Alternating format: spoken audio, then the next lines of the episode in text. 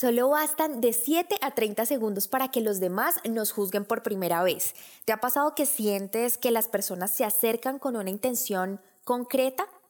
Las personas nos tratan de acuerdo como nos ven. En este episodio justamente hablaremos de qué y cómo comunicamos con nuestra imagen.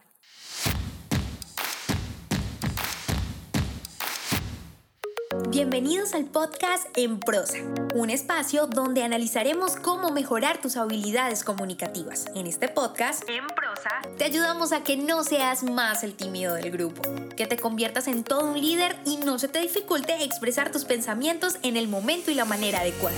Hemos seleccionado los mejores temas Tendremos entrevistas con personas que tienen experiencia en ello, donde analizaremos de manera muy sencilla, desmenuzaremos la información para que lo aprendas y practiques en cualquier área de tu vida.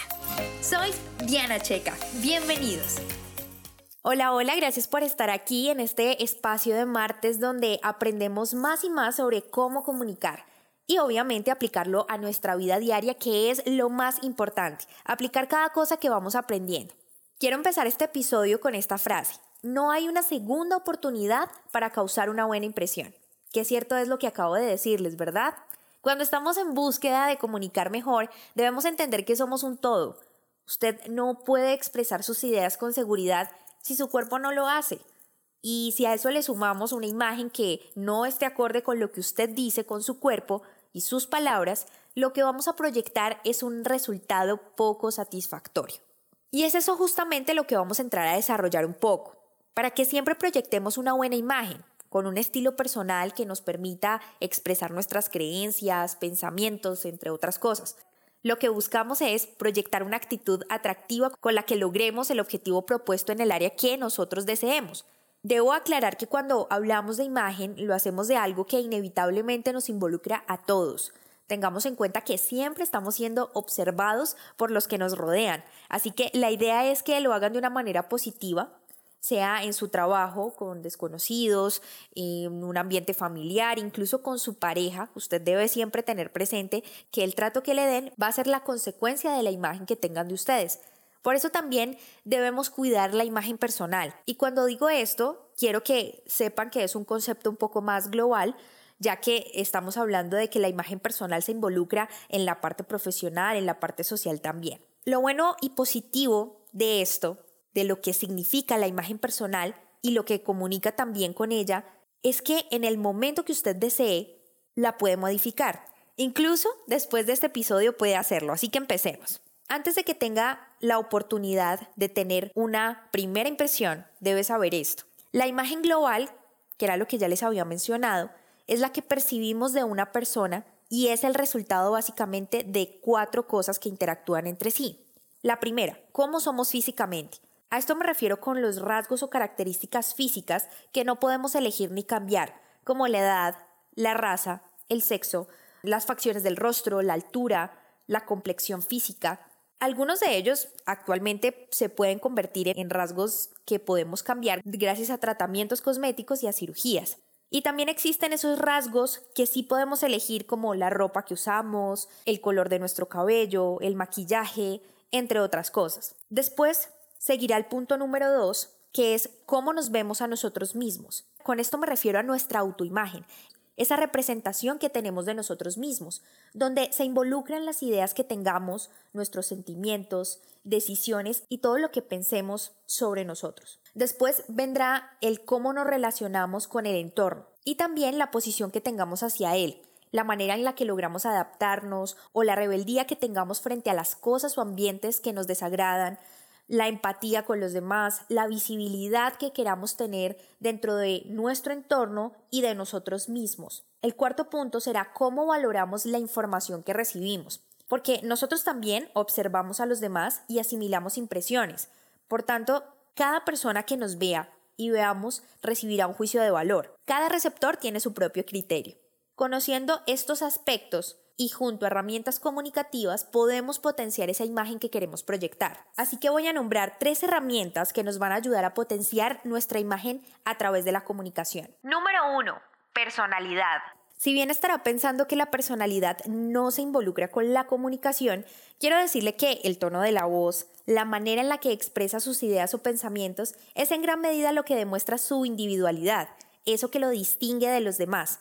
Por lo tanto, lo invito a que evalúe la manera en la que habla o si su tono de voz no le permite ser escuchado cuando dice algo, o por el contrario, tiene uno muy alto que aturde a quien lo escucha. Por otro lado, mejore las pausas si las hace con las que expresa su discurso. Las palabras que componen su léxico o las frases que forman parte de su esencia, esto también es importante que lo analicemos y está dentro de nuestra personalidad, porque así seremos conscientes de la manera en la que hablamos, si somos cordiales, educados, entre muchas otras cosas. Busque ser seguro en cada intervención que haga. Esto es importantísimo. Recuerde que si usted no cree en lo que dice, nadie va a hacerlo. Número 2. Dominio de sí mismo. Cuando tenemos la oportunidad de aprender a conocernos, de examinar no solamente en lo que fallamos o para lo que somos buenos, sino de darnos cuenta qué tipo de temperamento tenemos, hace que sea más fácil de controlar nuestras emociones al momento de expresarnos. Sin embargo, esto no aplica únicamente a cómo decimos las cosas, sino también a la actitud con la que enfrentamos ciertas situaciones. Me explico. Si usted para sentarse se deja caer en la silla o si abre la boca exageradamente cuando recibe una noticia, por ejemplo, mm, da patadas en el basurero de la oficina o golpea la mesa de su escritorio cuando algo sale mal, serán actitudes que minimizarán nuestra imagen. Así que tenga mucho cuidado con la manera en la que dice las cosas y por supuesto cómo actúa frente a ellas. Número 3. Conocimiento social. Esto se refiere básicamente a lo que sabemos o no de las personas, lo que deben o no deben hacer. Este concepto es importantísimo ya que tanto en el campo laboral o en el personal nos va a ayudar. Sin embargo, de ese conocimiento intervienen los criterios personales que tengamos debido a nuestra cultura, edad, sexo, entre otras cosas.